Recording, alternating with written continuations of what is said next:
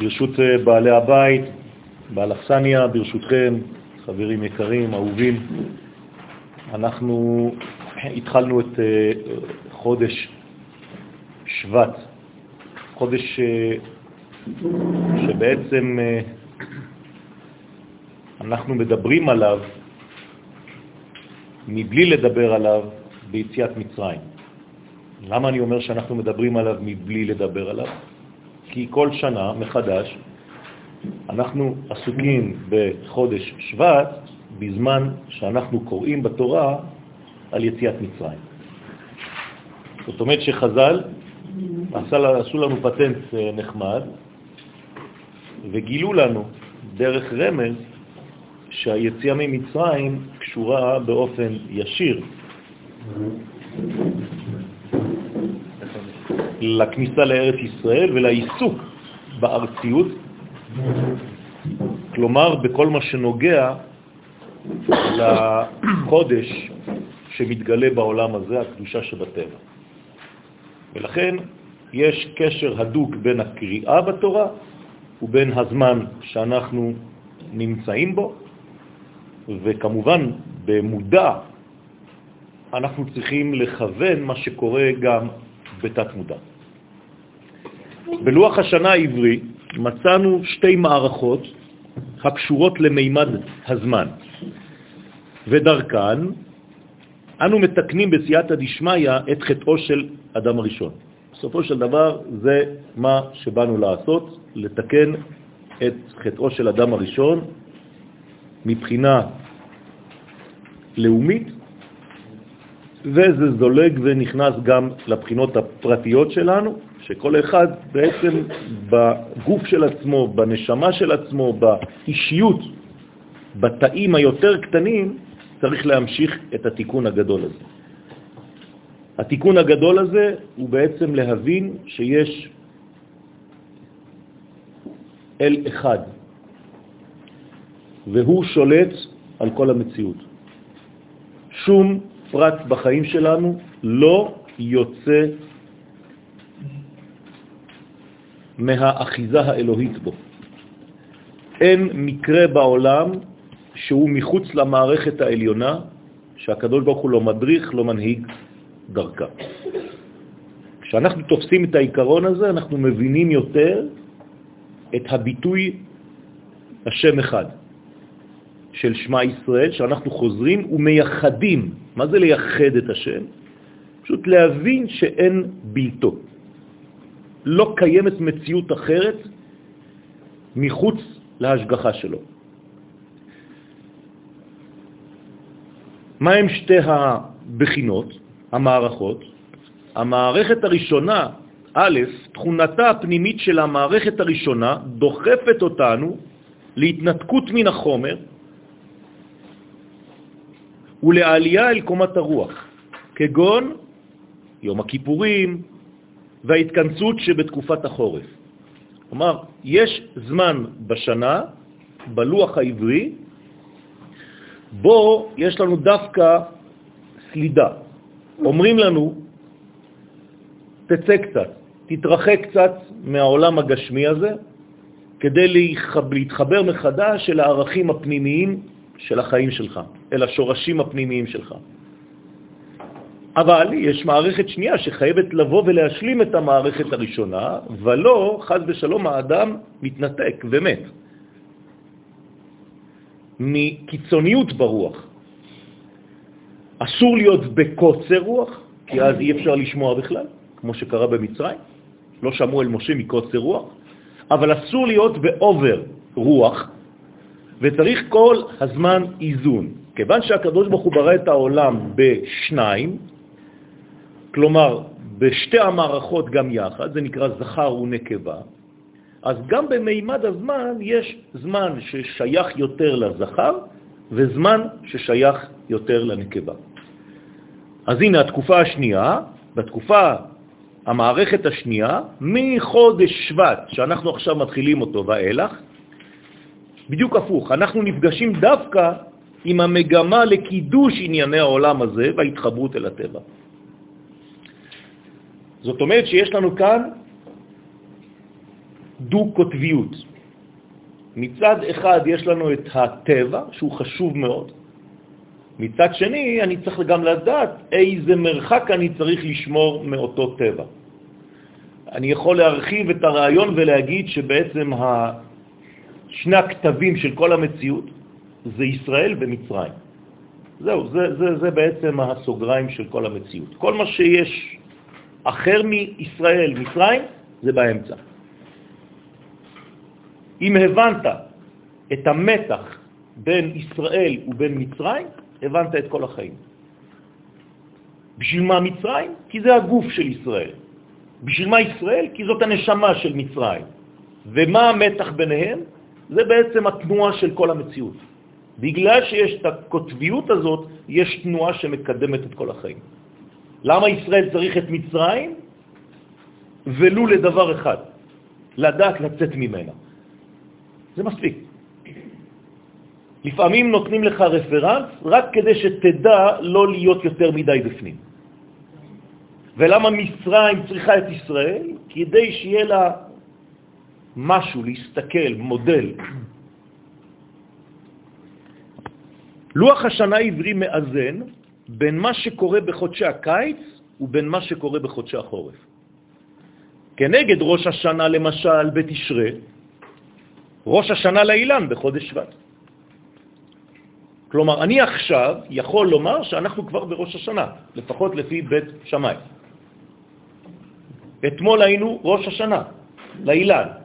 דרך אגב, כל החודש הוא ראש השנה לאילן, כי ממה נפשך? או שזה בראש חודש, או שזה בחמישה עשר לחודש, זה בעצם כולל את כל החודש, כי שם הראשית, כי שם הגרעין. כלומר, החודש הזה, יש בו קורטוב של חידוש החיבור, בוא נגיד השלום בין השמיים ובין הארץ. זה הגאולה. הרוגז של כל הגלות זה ניתוק של הקדוש ברוך הוא מהקרקע. השלמות, ההשלמה, הגאולה, זה חזרה של הקדוש ברוך הוא אל הקרקע, מחזיר שכינתו לציון. לכן, אני רואה שראש השנה, מצד אחד, מה אומרים לי? אתה מתחיל כבר להתרחק מענייני החומר לאט לאט. אתה מתחיל להיות לאט לאט רוחני, זה מכין אותך, מכשיר אותך. בראש השנה לאילן, אנטיתזה. אני חוזר. שורה שנייה, כנגד יום הכיפורים, שזה ממש שיא של השביתה האנושית, ימי הפורים, באדר. כלומר, חזרה אל הטעימה, אל האכילה, אל התיקונים, כאן בעולם הזה. מבחינה אבסולוטית, שתבינו, זו אותה אנרגיה, רק שאנחנו חווים אותה בצורות אחרות. הכל לפי הכלים, אבל האנרגיה היא אנרגיה דומה, אומר הזוהר, כפורים. לכן קוראים לו כיפורים, זה כמו, ממש. כנגד חד הסוכות בתשרה, גם שם אני יוצא מהבית. אני עוזב את החומר של הבית. נכון שאני נוגע בחומר אחר, אבל יצאתי מהקונחייה. חג הפסח בניסן. שם אומרים לי דווקא להיות בתוך המנגנון המשפחתי, התא הזה. כנגד שמחת תורה בתשרה, שזה גם כן דבר עליון מאוד, מתן תורה בסיוון. התורה כאן יורדת לעולם ומתחברת אל החומר. אז הנה לנו שתי מערכות משלימות אחת את השנייה ומחויבות במציאות הדואלית של עולמנו. זה חשוב לדעת לא רק כדי לראות משהו מעניין, אלא שכשאני עושה משהו בחיים אני צריך לקחת בחשבון את שתי הבחינות. אני צריך לדעת שכשאני עוזב מדרגה, אני לא עוזב לגמרי כי אני חייב לעשות משהו שמאחד ומתקן ונותן איזון בין המדרגות האלה. אז אסור להיות או-או, צריך להיות גם וגם. וזה דבר מאוד מאוד קשה ליישום, כיוון שאנחנו, יש לנו נטייה של קיצוניות כזאת. או הכל או לא כלום. והקדוש ברוך הוא מדריך אותנו שבעולמנו אנחנו חייבים את שתי המערכות האלה. לא בכדי התחילה התורה באות ב', כי יש לנו שתי מערכות, תקרא לזה יום ולילה, תקרא לזה זכר ונקבה, תקרא לזה מה שאתה רוצה, שמיים בארץ, נשמה וגוף, זה אותו דבר. ואני חייב את שתי המערכות האלה. חגי החורף, אנחנו עכשיו בעיצומן, סיימנו את כל התקופה של החורף, עכשיו אנחנו מתחילים תקופה חדשה, מהיום. חגי החורף שייכים יותר לרוח, ועניינם לשמור על העוגן הנשמתי של ישראל. עושים תשובה, חוזרים, מתעגנים עם השורש העליון, ויום הכיפורים, וחג הסוכות, והכל, הכל, הכל רוחני כזה. חגי הקיץ מחברים אותנו חזרה אל הטבע, כדי לאזן את המכלול. ולכן תורת ארץ ישראל היא תורה שלמה. היא תורה שדואגת גם לגוף, לא רק לגוף הפרטי, כמו בתורת חוץ לארץ, אלא לגוף הלאומי של עם ישראל בארצו. ההבדל המהותי ביותר בין חגי החורף ובין חגי הקיץ הוא ריכוז החגים בתשרה והרווח הגדול בין כל חג וחג בקיץ. תשימו לב, בחודשי החורף הכל מרוכז, בקיץ הכל מתרחב. למה? מכאן שהתיקון הנעשה בקומת הרוחניות בחודש תשרה, כיוון שזה קשור לרוח, אינו זקוק לזמן. ברוח אין זמן, בנשמה אין זמן. הזמן שייך רק למימד של העולם הזה.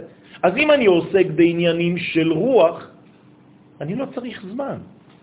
למשל, כשיצאנו ממצרים, מה נגאל שם? הנשמה בלבד.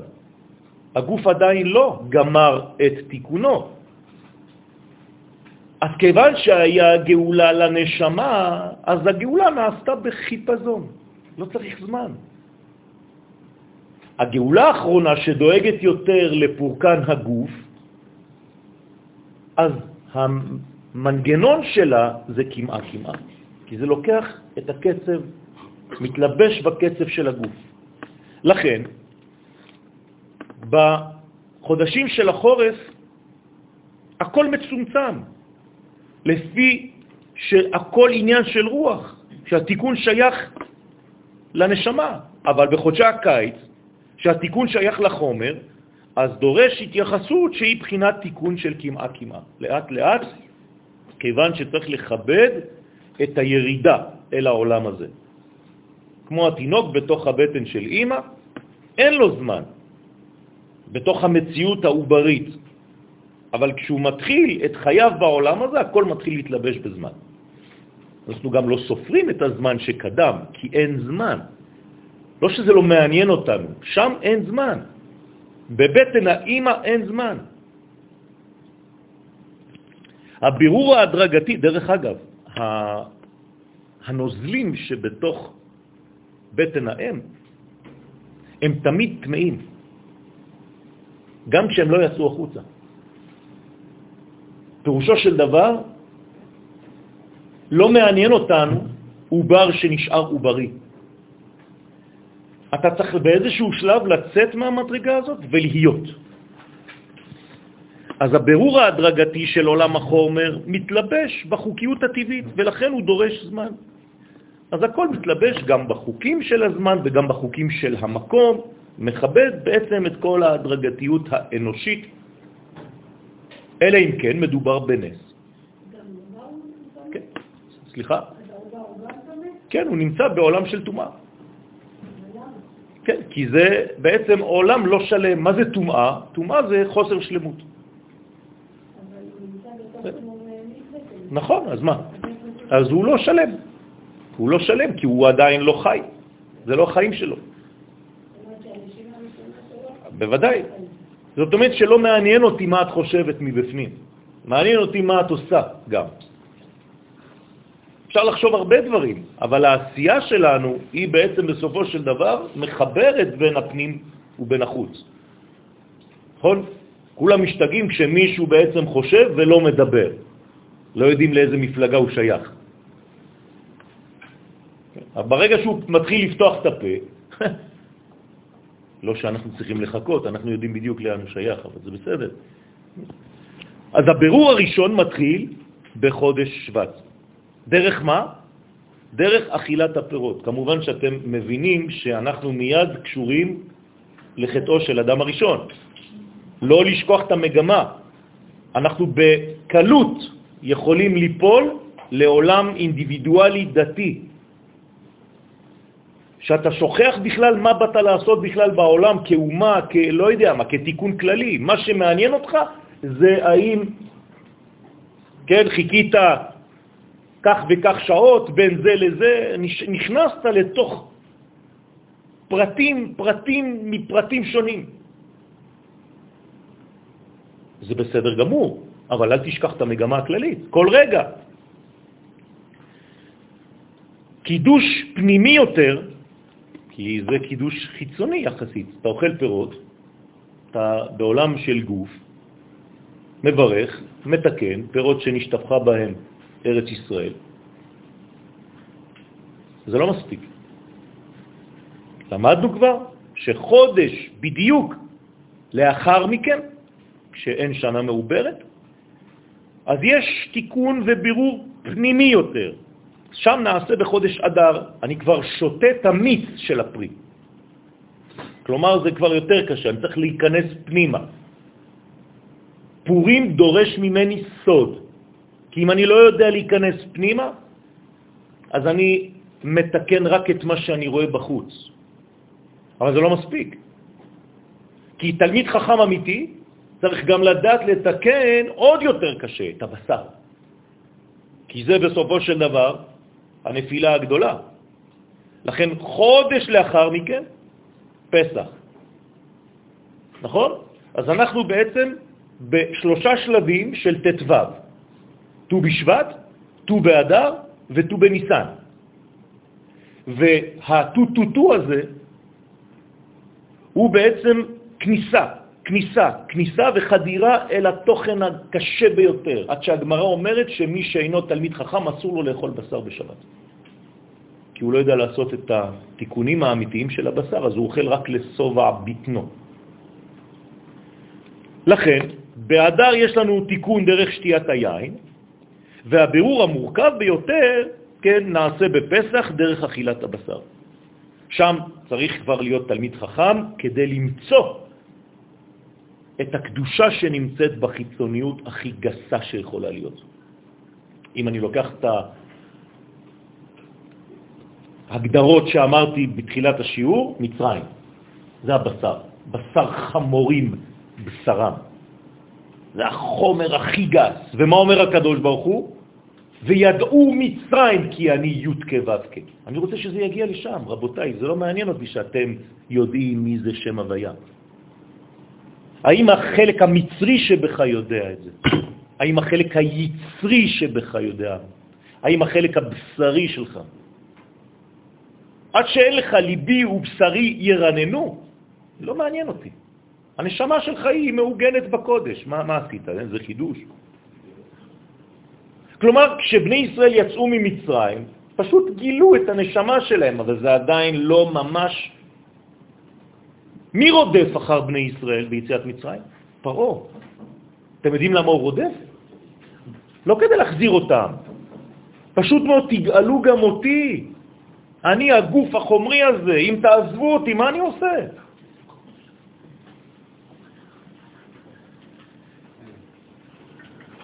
שלום עליכם.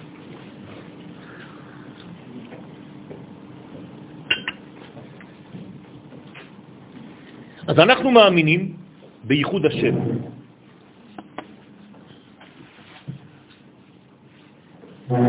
ועובדה זו מחייבת תפיסה כוללת של החיים. אתה לא יכול להתייחס לחיים כאל דבר אחד או דבר אחר. אנשים רוחניים שוכחים את החומר, וזה לא נכון לחיות ככה. ואנשים חומריים שוכחים את הרוח, וגם לא נכון לחיות ככה. זה סודה של האות ב', היודעת להתייחס לרוח ולחומר בסוד שתיים זו שמעתי. תהילים ס"ב, דוד המלך אומר לנו, אתה רוצה לשמוע משהו בחיים שלך? שתיים. אם אתה לא זוג, גם בקטע הזה, נשמה וגוף, חומר ורוח, אתה לא תשמע. זאת אומרת שכדי לשמוע את אחת דיבר אלוהים, רק דרך שתיים זו שמעתי. אין לך שתיים, אתה לא תשמע כלום. אדם רוחני, תשמעו, זה פרדוקס, לא יוכל להבין שום דבר מהאלוהות, כי הוא רוחני בלבד.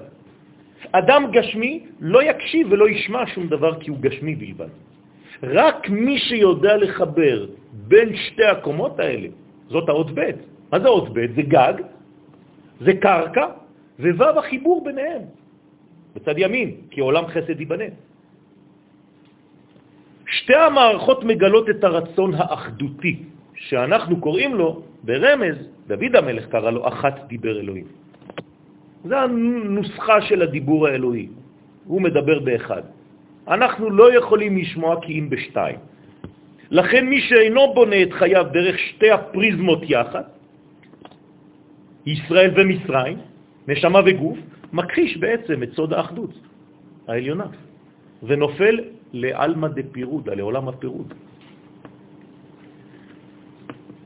זה דבר חמור ביותר, רבותיי. ליפול אל עולם הפירוד זה פשוט לראות כל דבר כדבר מנותק מן השאר. כאילו במוצאי שבת היינו קוראים למהלך הפרדה. אנחנו קוראים לזה הבדלה, לא הפרדה. אם היינו קוראים לזה הפרדה, אוי ואבוי. השבת הייתה מנותקת לחלוטין, נפרדת מימות החול. אז מה, מה עשינו? אלא הבדלה. אתה צריך לדעת שאין הפרדה, אבל יש הבדלים בקומות. זה כן.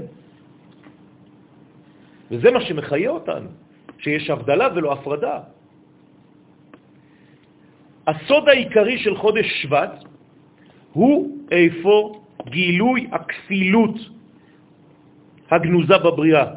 קוראים לזה הקודש שבטבע, או הקדושה שבטבע. זה שיעור שלם, מכונן, של הרב קוק זצ"ל, שאם אתה מבין את השיעור הזה, אתה בעצם בונה את עצמך בצורה מאוזנת בחיים.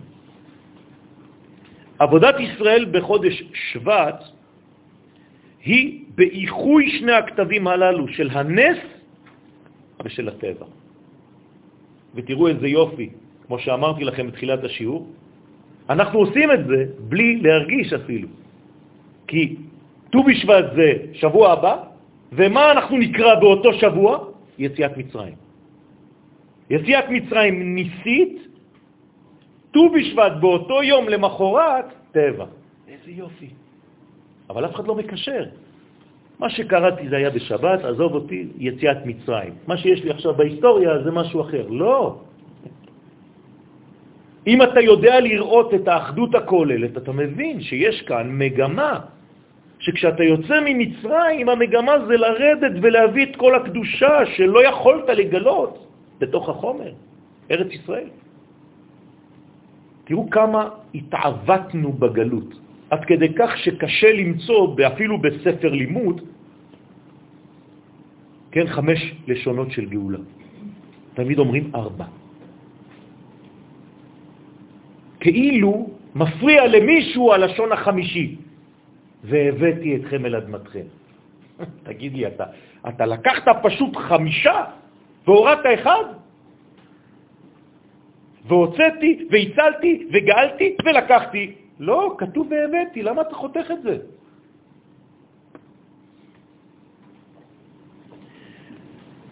למה? אני אגיד לכם למה. מרוב דתיות. כי הרבה אנשים יוצאים ממצרים, אבל הם לא הולכים לשום מקום. הם מתים במדבר של החיים שלהם.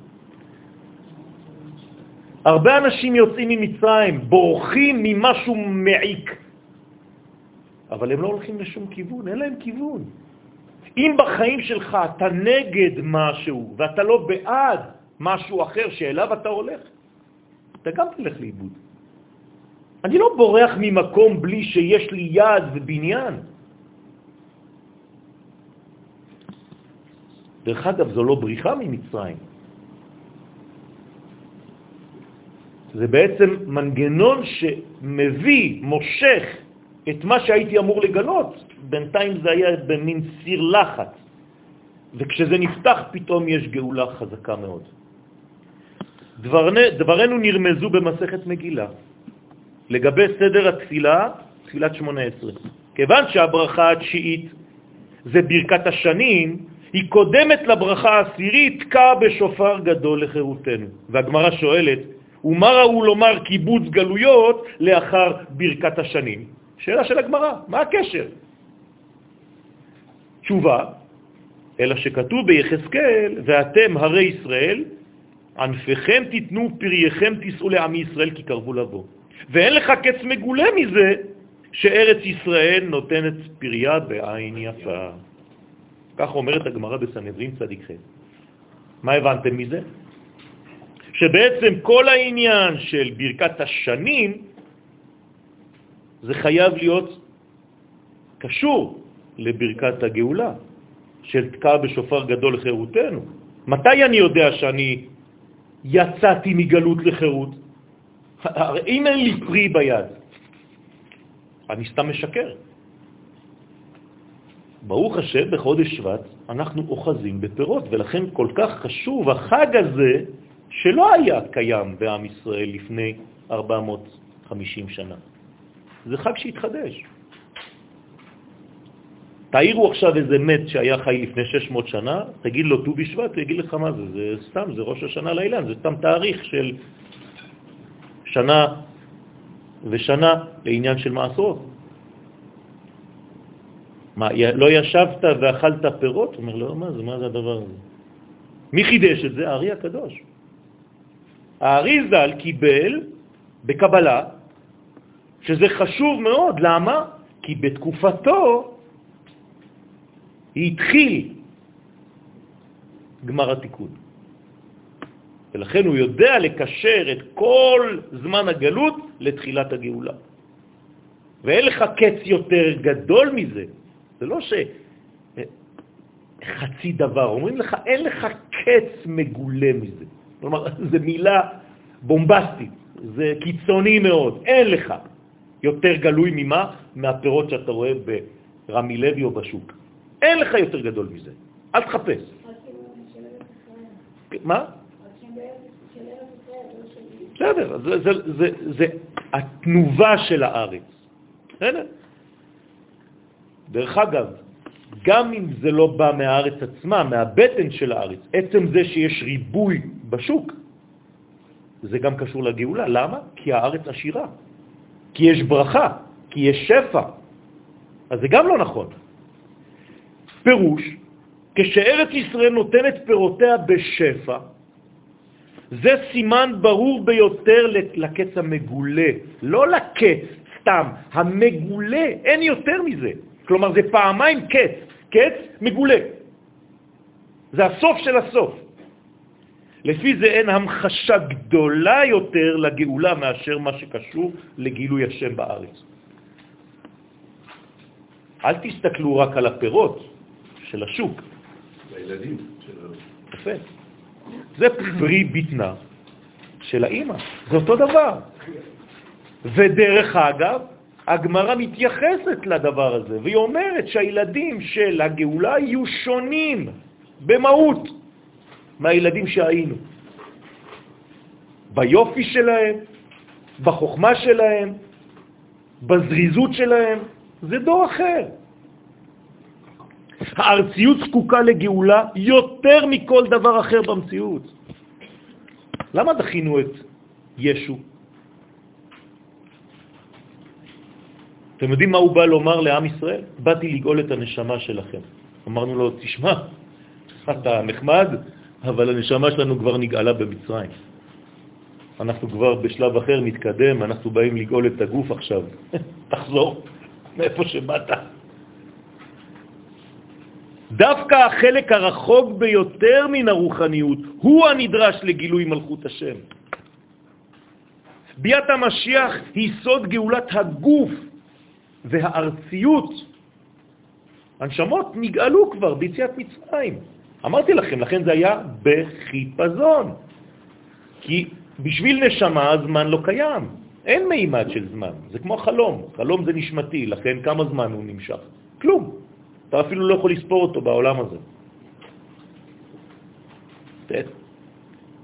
כשאדם מתעורר מחלומו, הוא יכול לספר את החלום שלו במשך שעה וחצי. רק לספר אותו לוקח לו שעתיים. ועוד אתה אומר לו, נו, קצר כבר, אין זמן. אבל כשהוא ראה את זה, הוא ראה סרט שלם בשנייה. איך זה נכנס? איך אחד נכנס בתוך השני? איך מעט מכיל את המרובה הזה? אתם מבינים שאנחנו בעולם אחר. גאולת מצרים עמדה בסתירה למגמה הזאת, והיא נעשתה דווקא בשידוד מערכות הטבע. כלומר, מה הקדוש ברוך הוא עשה במצרים? הוא לא כיבד את הטבע, נכון? הוא הלך נגד הטבע. כל הטבע נדחה בשביל אותה גאולה. יום אחד המים הפכו לדם, יום אחד באים צפרדעים בצורה שהיא לא הגיונית בכלל, קינים, הרוב, דבר, שכין, כל זה זה בכלל שינוי דרסטי של כל המערכת הטבעית, לא נורמלי. בכלל, אתה יוצא ממצרים ואתה, פותחים לך את הים, מה זה? מה, אתה תגיד לי, אתה חולם או שאתה חולה? יש לך באמת אמונה שהמים עמדו כחומה? זה לוגי? בהיגיון הסטנדרטי והמדעי שלך? תסביר לי את זה בצורה מדעית. בטח, אתה תחפש את כל האפשרויות. למה? כי זה כל כך קשה לאכול, שאתה תחפש כל מיני סיבות מדעיות לדבר הזה. והתורה אומרת לך, כן, עמדו תאומות בלב ים. אתה רציני? הקדוש ברוך הוא הרחיק את הטבע, כאילו אמר לטבע, סליחה טבע יקר, אני יודע שאני בראתי אותך, אבל עכשיו בגאולה הזאת אתה מפריע לי. זוז הצידה. לא, לא את עצמו, לא את עצמו, את בריאתו, לא את עצמו, חז ושלום. את בריאתו, זה מה שאמרתי. לא כיבד את הטבע. היה זה אלבון למעשה השם, הטבעיים. דרך אגב, מה עשו אותם כוחות טבעיים? התלוננו. מה אתם חושבים שהם שתקו? המים באו להגיד לקדוש ברוך הוא, רגע, יש לי טבע, לא? אני נוזל. מה אתה הופך אותי למוצק? עשיתי משהו? למה אתה עושה לי את זה? לכן אומר הקדוש ברוך הוא במדרש, לטבע, אתה צודק, אני חייב לפייס אותך. מתי? בגאולה האחרונה. בגאולה האחרונה לא רק שאני לא אדחה אותך, אלא אני אשתמש בך. ולכן בגאולה שלנו אתם לא תראו דברים שהם מחוץ למערכת הטבעית, להפך.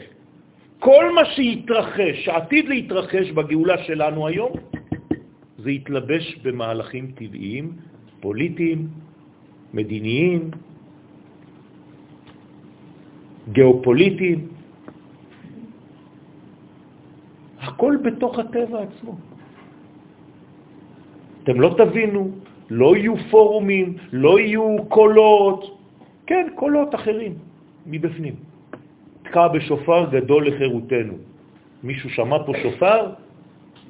כן, כל מי שעולה לארץ, כל יום יש מטוסים שמגיעים, רק שאל תשכחו, אתם התרגלתם לזה, אולי אתם לא יודעים. כל יום אתם יכולים ללכת לשדה תעופה, מטוס מגיע. 100, 80, 100, 80, כל יום. זה לא. עכשיו, תגידו לי, האנשים האלה שמעו קולות? כן, בפנים, בטבע. באיזו צורה? טבעי. אתמול בלילה מישהו כתב להם על הדלת, יהודי מלוכלך, צלב קרס, הלך לבית כנסת, קיבל מכות, או שליח בא מהארץ, נתן שיעור בבית כנסת, העיר אותו, לא יודע מה. זה טבעי לחלוטין. חוזר הביתה, אומר לאשתו, יאללה, תכיני את המזוודות, עוד חודש אנחנו עולים לארץ. אתם לא יודעים כמה פגשתי כאלה שעלו לארץ בשבוע. החלטה. מה זה? זאת הגאולה שלנו. ומאסיפכם אלוהי ישראל, כי לא במנוסה תלכו, כי הולך לפניכם השם, הוא מאסף אתכם. לכן הגאולה האחרונה העתידית תתלבש בטבע ותפייס אותו מעלבונו. וזה נקרא אני ורוכב על החומר. כלומר, זאת ביאת המשיח שלנו היום. זה המשיח שנקרא אני, כי הוא קשור ליסוד ולמלכות, ששניהם נקראים עניים, ורוכב על החומר. מה זה רוכב על חמור? מסכנים, הם לא הבינו כלום, אז הם הלכו לחפש חמור לבן בנצרת כדי לתת לו. כן, אתה מבין באיזה רמה של תורה. פשוט מאוד, זה ירכב על מה שיש היום. על המצע של היום. על זה תרכב המשיחיות. גם הגילוי דרך הטבע הוא בגדר נס, מה אתם חושבים? אלא שאין זה נס המזעזע את הסדר העולמי, אתה התרגלת. אז הוא מתלבש בתוך הטבע, זה מרגיע אותך, אבל זה אותו דבר. אמרתי לכם, בסופו של דבר אנחנו מאמינים באמונת הייחוד. זה אותו אחד. מי שברא את הנשמה הוא זה שברא את הגוף. הרב חרלב זצ"ל בספרו מי מרום כותב, היסוד הגאולי שבאכילת הפירות, שבוע הבא נאכל פירות בעזרת השם, מה, איזה יסוד גאולי יש בפנים? כמובן לא לשכוח את זה. אנחנו עוסקים רק בנושא אחד, גאולה. בעזרת השם אני בציפייה כל כך גדולה לומר לכם דברים שאני חווה בזמן האחרון, שעד שאני לא מקבל את האוקיי לפתוח את הפה, אני פשוט, זה, זה שורף לי מבפנים. אל תגנוב לי את הטלפון, אתה לא מבין מה יש שם. הרב חרל"פ אומר שיש יסוד גאולי באכילת הפירות, וזה בא לידי ביטוי בנוסח הברכה על הפירות בהם נשתפכה ארץ ישראל, שקוראים לזה ברכה מעין שלוש, נכון? כשסיימת לאכול את הפרי, מה אתה עושה? על העץ ועל פרי העץ ועל תנובת... אתה לא אומר בורא נפשות, למה אתה עושה ברכה שנקראת ברכה מעין שלוש? מזונות, עץ ויין.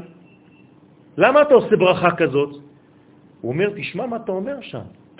ובני ירושלים עיר הקודש במהרה בימינו, ועלינו לתוכה ושמחנו בבניינה, ונאכל מפריה ונסבע מטובה. ונניח תפילין ונשמור, לא, סליחה, זה מה שיש לך לומר. אם היית נותן את זה לאיזה אחד עצבני היום, היה מוסיף לך כל מיני דברים, נכון? לא, הקדוש ברוך הוא נתן את זה לנביאים. 80 נביאים היו בין אנשי כנסת הגדולה. מתוך 120, 80 נביאים. והם אומרים, הנה הנוסח. מה מעניין אותי בגאולה? מה שאתה תגיד כשתאכל פירות ארץ ישראל, שאין לך קץ מגולה מזה. מה? תבנה ירושלים, זה מה שמעניין אותי. תפסיק עם הדיבורים שלך באוויר. תבנה אותה בשביל מי? בשביל שנעלה, נעלינו לתוכה. ומה עושים שם? אוכלים פירות. אז גמרא שואלת שאלה, בשביל מה משה רבנו רצה להיכנס לארץ ישראל? וכי כדי לאכול מפריה ולסבוע מטובה? אומרת הגמרא, כן. מה, אתה מתבייש? היום זה נראה לך דבר קטן, מה, בשביל זה באת לארץ לאכול פירות? אומר לך, כן, כי אני יודע מה זה לאכול פירות. אני לא אוכל את הפרי, אני אוכל את הגאולה שהתלבשה בפרי. הלוואי והיינו אוכלים ככה, הלוואי והיינו שותים ככה. כשאתה אוכל בשבת, הלוואי והיית אוכל את השבת, לא את העוף. את השבת שהתלבשה בתוך העוף הזה. איפה אנחנו?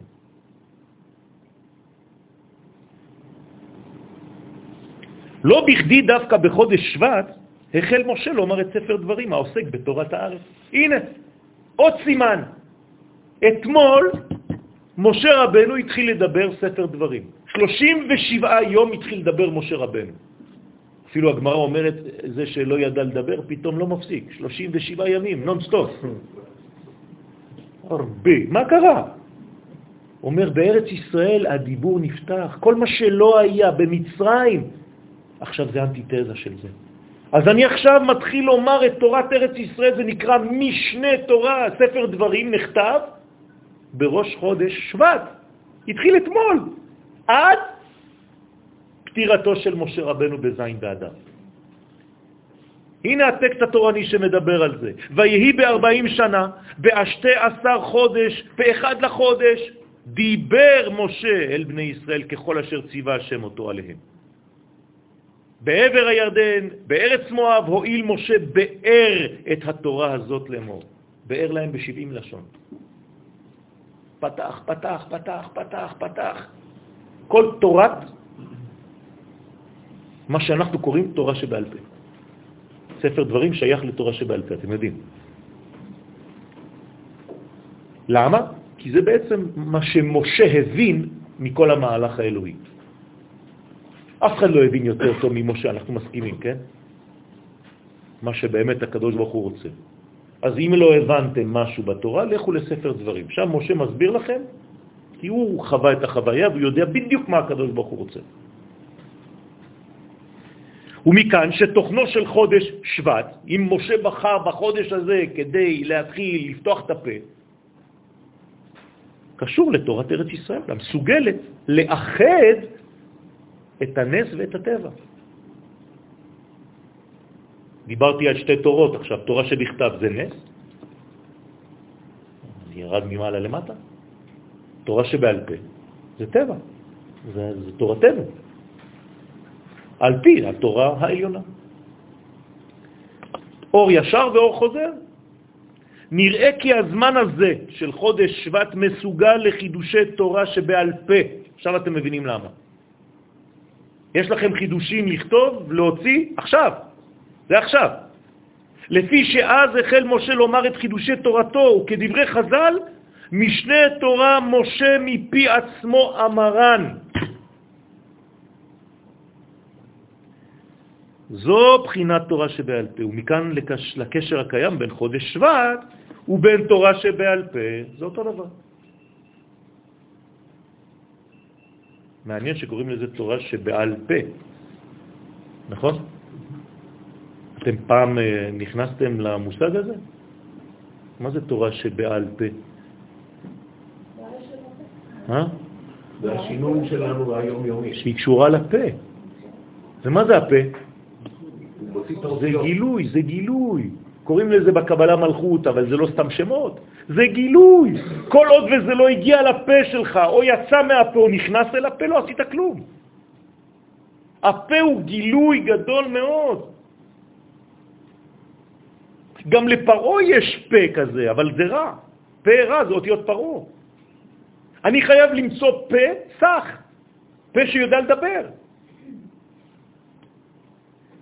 התורה הזאת היא תורה שבעל פה, כלומר דורשים ממך לפתוח. שאחרי שירדו רוב גשמי השנה, יש כוח באילן להוציא פירותיו. כך מראש חודש שבט יוצאים מן הכוח אל הפועל חידושי התורה שנספגו ונקלטו בתורה שירדה כמטר לקחה מן השמיים. אז עכשיו בעצם מתחיל תורו של האדם. מתחילה תורתה, כן, תורה של התורה שבעל פה. אותם חידושים נחשבים ללידות. אנחנו עכשיו צריכים ללדת, להביא ילדים לעולם, בסוד חידושים. המופיע בפועל את הכוחות הגלומים באדם. כלומר, אני צריך עכשיו להוציא, להוציא. גלה לכם סוד, חצי מהשיעור הזה קיבלתי בחלום. קמתי בבוקר וכתבתי אותו. מזל החודש הוא דלי, ועניינו לשרת את האחר. אני דולה בשביל להעביר, דרך שאיבת המים.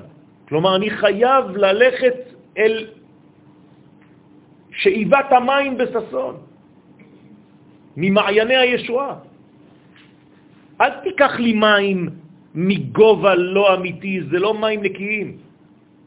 תן לי מים עמוקים. הדור שלי רוצה מים כאלה. הדלי הוא אמצעי להשפעת מים, כלומר להשפעת חוכמת התורה. מאיפה זה בא? מבאר. באר זה שורש, זה לא בור. זרימת המים מן המקום הגבוה, או העמוק, זה אותו דבר, עד לנקודות הנמוכות של המציאות. מזכירה את סוד החוכמה הנובעת מן העליונים, ואינה מגעת אל, אלא לענבים ולצנועים ביותר. מי מקבל תורה בסופו של דבר? רק הצנועים. אין אפס. צנוע זה לא להגיד אני לא כלום ואני לא שווה ואני לא יודע כלום. זה, זה דביל, זה לא, זה לא צנוע. זה לא צנוע.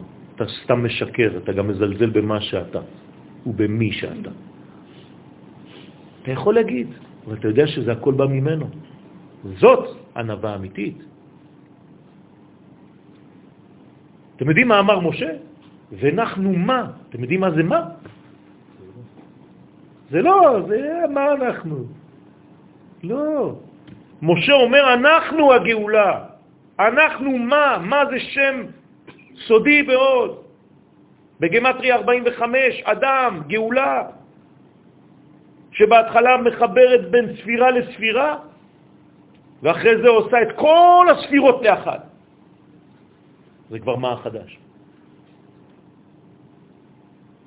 כי גם את זה צריך לשאול. מה זה מה החדש? למה יש מה הישן? כן. אז מה הישן, מה הוא עושה? הוא בונה כל ספירה שתהיה שלמה, היא. זהו, את שלמה, גם את שלמה, גם את שלמה. אוקיי. עכשיו בא, בא החדש. מה עושה? מחבר בין כולם. זה הסוד הגדול. כן, אמרתי לכם, שנה וחצי בשנייה עכשיו. טוב, זרימת המים מן המקום הגבוה אל הנקודות הנמוכות. האגו הוא התכונה המנוגדת ביסודה למה שמהווה כלי קיבול לאור התורה. ובחודש הזה צריך להיזהר מאוד. אתה רוצה להיות בעל תורה שבעל פה? תשים את האגו בצד. יש אנשים שיש להם ego trip, חבל על הזמן. מזל דלי נחשב למזלו של עם ישראל, ויסוד הטבע הקשור לחודש שבט הוא הרוח. זאת אומרת, אנחנו עכשיו ביסוד של רוח, של רווח, תרתי משמע. אתה צריך לדעת את הרווחים. אתה צריך לדעת להיות ולא להיות. מזכיר לי משהו, לא? אבל זה כמעט, זה לא אותו דבר. שם זה היה או-או. אמרתי לכם, אצלנו זה תמיד או-או, אצלנו זה גם וגם. אתה צריך להיות ולא להיות. זה הסוד הגדול. גם עם הילדים. גם עם הילדים. אתה צריך להיות כאן, אבל גם לא להיות, שלא ירגישו שאתה כבד עליהם. הרוח היא היסוד הפחות מוחשי, נכון? כוחה להסיע את שאר היסודות ממקום למקום. כלומר, זה טרמפ. אתה מעביר עננים מפה לפה, כן? אתה יכול להביא קצת גשם? כן, כן, שליחו. כן? מסעי הרוח, כן? היא מוליכה את העננים כדי להמטיר את הגשם על חלקי האדמה מדויקים מאוד. מילימטר, פה ירד גשם, פה לא. אתה יכול לעמוד באמצע. מה קרה? מה, יש מי שמכוון את זה? בטח. מה אתה חושב? סתם ענן היה פה ושם לא? למה יש ענן פה ושם לא? היא מעבירה את הזרעים. בלי הרוח, הזרעים לא עוברים ממקום למקום, אין הפריה בטבע בכלל. זה הסוד של החודש שלנו, רבותיי, אנחנו צריכים להיות כמו הרוח שאנחנו זורעים בכל, בכל עמנו. חלקיקים אשר בטבע אל נקודות המפרות אותם.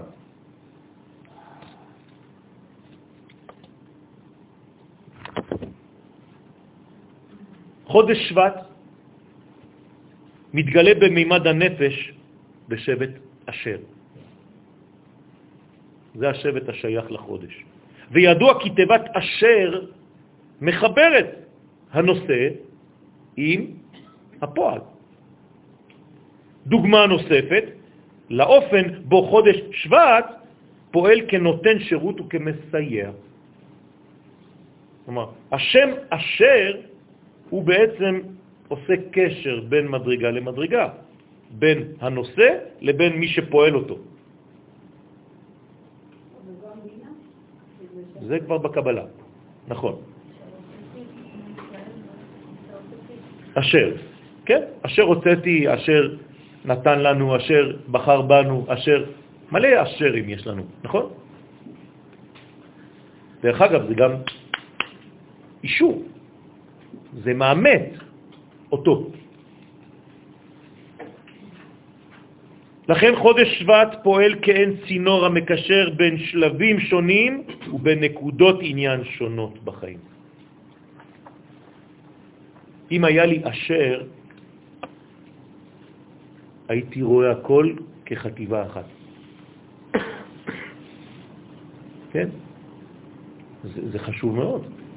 אדם שעוסק באסתטיקה, למשל, בעיצוב, אם הוא מתמקד בדבר אחד, הוא איבד את התמונה הכללית. אז יכול להיות שהדבר הזה יפה, אבל הוא לא בכלל קשור לכלום.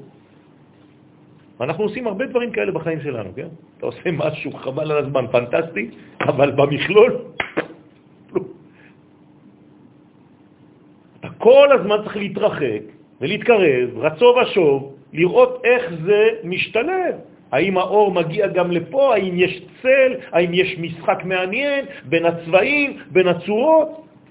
אני, אני, אני מדבר עכשיו על כל הרבדים, זה לא רק באומנות. גם בלימוד תורה זה ככה. איך אתה מעביר משהו. זה, זה ברכה מהקדוש ברוך הוא, שצריך לשכלל אותה. זה לא פשוט בכלל. כן, כן. כן, כי זה בא ממדרגה של בינה, כמו שאמרה חנה. זה הצד השמאלי של המוח, שיודע לקשר בין החלק העליון ובין כל החלקים התחתונים. זה החלק השמאלי של המוח. האות המזוהה עם החודש היא צדיק, המכונה גם בשם צדיק. גם כאן מופיעה מגמה גנוזה בחודש שבט, והיא העיסוק בחיבור בין מעלות שונות. מה זה צדיק? צדיק זה רק מי שמחבר.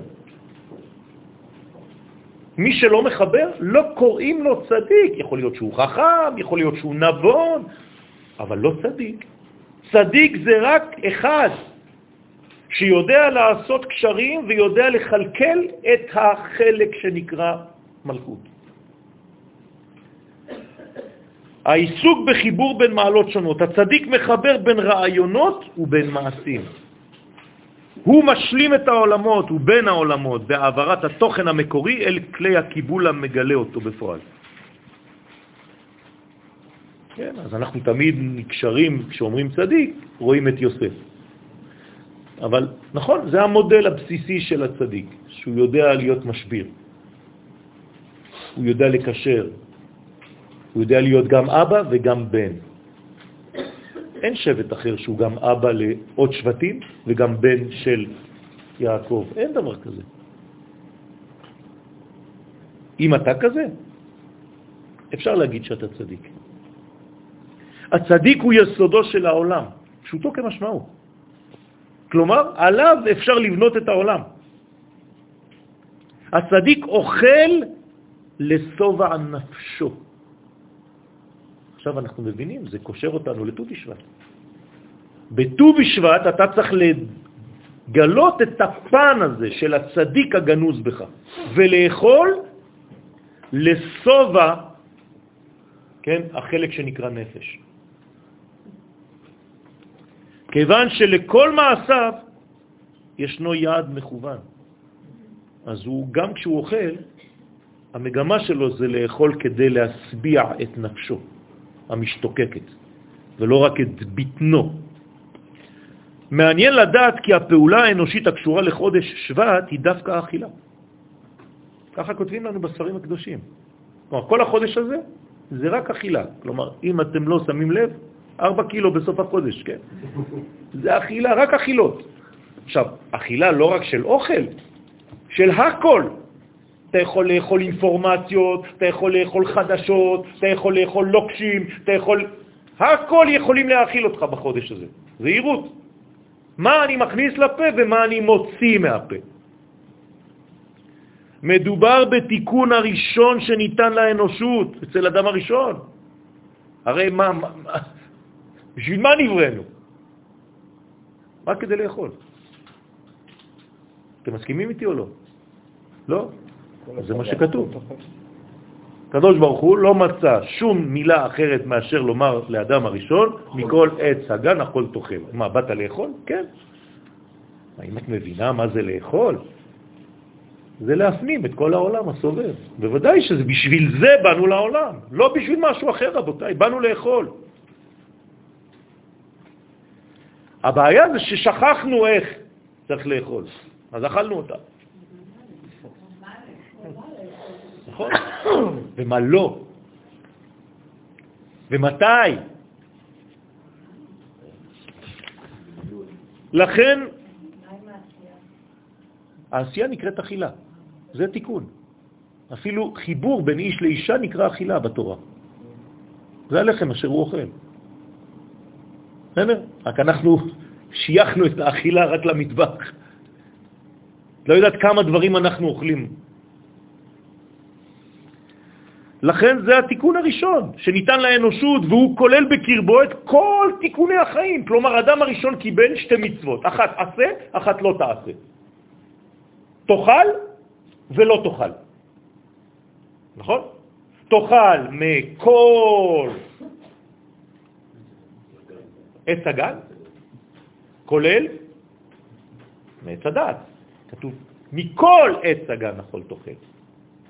רק מעץ אחד אל תאכל אם תמות. כי הרי יש לצד הלא תאכל ממנו, כי אם ביום החולך ממנו תמות, אז אם תמצא לי פתרון שלא תמות כשתאכל, אתה גם מצווה, כי אמרתי לך מכל העץ לאכול. כן, זה דיון בגמר. איך אני יכול לאכול מכל העץ, כולל מעץ הדת, אבל בתנאי שלא למות. זאת השאלה האמיתית. אז ב... מכל העץ אכול תאכל, כל המצוות עשה של התורה.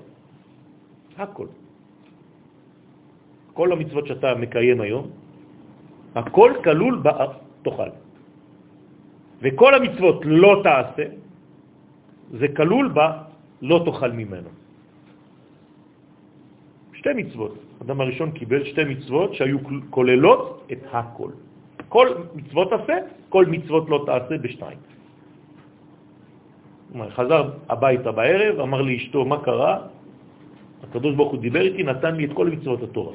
תאכל ולא תאכל. זהו, כן. אבל אתה יודע כמה זה כולל דברים, חבל על הזמן. כבר אכלתי אותה דרך אגב. בגללך. או בגלל, בגללך, וכו'. כן?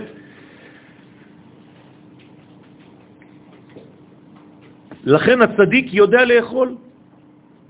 צירוף שם השם השייך לחודש שבט הוא ה' י' ו' כ'.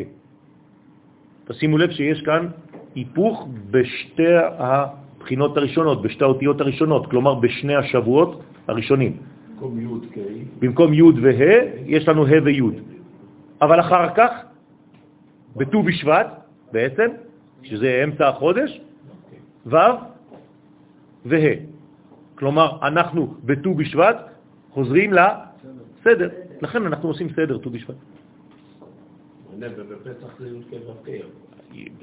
נכון, כי זה ממנו. נכון. אז ה-ה' י' ו' ה', סירוב זה יוצא מראשי תיבות הפסוק, שמכניס אותי, אני כאדם, לפעולה, וזה מה שאני צריך לעשות בחודש הזה. המר ימירנו והיה הוא. כלומר, חודש שבט הוא חודש של תמורות. אתם יודעים מה זה תמורה בעברית? שינויים, כן? אתה חייב לדעת איך לשנות את הדברים בחיים שלך, מה שאתה רואה שלא בסדר, תשנה, מה שאתה רואה שבסדר, אל תשנה וכו'. כן, כן, החלפות, כמו שאומרים הילדים. ונראה כי תכונה נוספת ניתנה על הזמן הזה, והיא סוד השינויים שאפשר לחולל בו. שום דבר לא מוגבל. הנה, שבוע הבא אמרו לך שזה סופי, ים סוף? לא, עם ישראל עקשה, נכנס למים, המים נפתחים. תגיד לי, אתה נורמלי? כן. איך הבעל שם טוב זיעה? היה חוצה נהר, שם את החגורה שלו והולך עליה. זה הסרף הראשון. היה אלוף בסרף. הבעל שם טוב, מה אתה חשבת שזה זקן כזה? אם היית רואה אותו על הנחל, אתה משתגע. תלמידים שלו אחריו זורקים את החגורות, הכל טובע. למה? כי הם באו לנסות. אני הולך לנסות משהו חדש. הוא לא מנסה, הוא ודאי. כל מה שאתה בגדר, אני מנסה, אני לא יודע, אני זה, זה, זה, אין כלום. אני ודאי במה שאני עושה. יש לי אמונה פשוטה, אמיתית, שלמה. זה עובד. מהות החודש נמצאת תחת סימן התמורה וההתחדשות. שינוי זה מופיע בסדר ט"ו בשבט, כשהצירוף חוזר לסידור המקורי. כן, ו"ק. אז לא ישכוח שבט"ו בשבט צריך לכוון לסדר הנכון בחיים. כן, להחליט החלטות נכונות ומסודרות ולהתחיל את התיקון האמיתי שלנו. ולכן צריך להתפלל בלילה הזה, יום ראשון הבא בערב, לא הזה שבא עכשיו, אחרי זה, עוד שבוע וחצי, לאתרוג כשר ומהודר לסוכות הבא. עם ישראל משוגע, נשבע לכם. אתה, אתה בט"ו בשבט, אתה כבר חושב על זה, אתה... למה? למה? כי פשוט הכל אחד. אתה רואה את הכל כמנגנון, כמכלול. זה לא שאתה פה ושום דבר לא קיים מסביב, אין דבר כזה. שבירת הכלים הייתה כי כל ספירה חשבה שהיא לבד. ברגע שאתה מבין שיש כאן אחדות כוללת ומי מי שמנהג, מנהיג את התנועה הזאת, אתה לא נופל. החלק בגוף האדם השייך לחודש שבט הוא הקורקבן. האיבר בו מתחיל האוכל להתאחן. כמובן שגם השייכות הזאת עוסקת בעניינים של ברור. מה זה כל העניין של הקורקבן? אני עכשיו מתחיל לעשות ברורים באוכל שאכלתי. כלומר, גם מה שאכלתי יש בו טוב ופחות טוב. אז זה גם נקרא ברור. כלומר, כל החודש הזה הוא ברור אחד גדול. ודווקא קשור לאכילה, ולכן זה הקורקבן. אנו נזכרים בתיקונו של חטאו של אדם הראשון, שוב פעם. על שבט, כן, על שבט אשר, כן, נאמר מאשר שמנה לחמו. גם כן. כלומר, מאיפה בא השמן וה, וה, והלחם השמן והטוב והבריא? מהאשר. האשר הזה, האשר הזה, הוא זה שמאשר, בזכותו יש לך. לכן תמיד תמצאו אשר קידשנו במצוותיו וציוונו. אין את הש של העברית המודרנית, כן? ברוך אתה השם שציווה אותי. אין דבר כזה. אשר. שהיה חלקו החקלאי מבורך בזיתים. ממש, דה פקטו. שבט אשר, היה לו מלא טריטוריה של מטעי זית. ומה זה מסמל? עושר. אז קוראים לו גם אשר באלף והוא גם עשיר בעין. חודש שבט קשור לעשירות ולפוריות. לכן זה ארץ ישראל, בעין יפה. פירותיה, זה גאולה. הכוכב השולט הוא שבתאי, שעניינו התבוננות על מעשה העבר על מנת לתקננו. זה, זה כמו שבת. בשבת שולט הש, המזל הזה, הכוכב הזה, ולכן יש התבוננות בשבת, כי אנחנו חוזרים לשורש. שבת בוא תשוב, שבת זה תשובה. לכוח זה אנו זקוקים בימי השובבים, שהתחילו עכשיו. מי שמעוניין לעשות גם השנה תיקון שובבים לתיקון היסוד, בעזרת השם יגיד לי, כדי שאני אוכל להכין את השטח לדבר הזה. אז יש לי כבר כמה בקשות של אנשים שרוצים גם השנה לעשות את התיקון הזה. התיקון הזה הוא בעצם מתקן את כל מה שפגמנו באיבר הזה של היסוד, של הברית מילה. וגם ביתר המקומות בגוף, כי גם הלשון שלנו פה היא מילה. קשורה למילה. לשון הרע, ומוציא דיבה, ומוציא שם רע, ו- וכל מיני רכילויות, וכל מיני... צריך להיזהר מאוד, רבותיי. המיוחדים לתיקון פגם הברית ומידת היסוד. מאידך, ממונה כוכב שבתאי על הדין, כי זה כוכב של דין, ועל גילוי הגבורות. צריך להיות גיבור כדי לשלוט על הדברים האלה. אי אפשר להגיד, זה הטבע שלי, ככה אני... מכות מצרים הקשות ביותר, ברד, הרבה, חושך ומכת בכורות, שייכות לחודש שבט.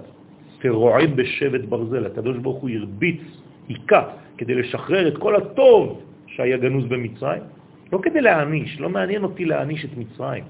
אני רק מפצח את הקליפה הזאת, את האגוז הזה, כדי להוציא משם את הניצוץ הקדוש. אז זה היה בחודש שבט. דרך אגב, יש מכנה משותף בכל זה. למדנו כבר, וזה החושך. המכות האלה, היה בהם מכנה משותף, שהכל היה חשוך מרוב הריבוי של אותה מכה, השמיים התכסו, לא ראו כבר את, את היום. זה אומר שבמקום הזה, בזמן הזה, יכול להיות שיהיה גם ערפל גדול וכבד, ולכן ההחלטות חייבות לבוא מעבר, ויוצא אותו החוצה. מן המכות הללו השתחרר בן שיחו של הבורא. פעם ראשונה שהקדוש ברוך הוא מצא בן שיח, יש עם מי לדבר, בחיים, בעולם. איזה שעמום. עד שעם ישראל לא יצא ממצרים, הקדוש ברוך הוא היה אילם. אילם, נעלמתי, דומיה. אין לי מי לדבר, אף אחד לא שומע אותי. אני, אני מדבר, זה לא שאני לא מדבר, אני מדבר. אבל אין קול ואין דברים, בלי נשמע, אף אחד לא שומע.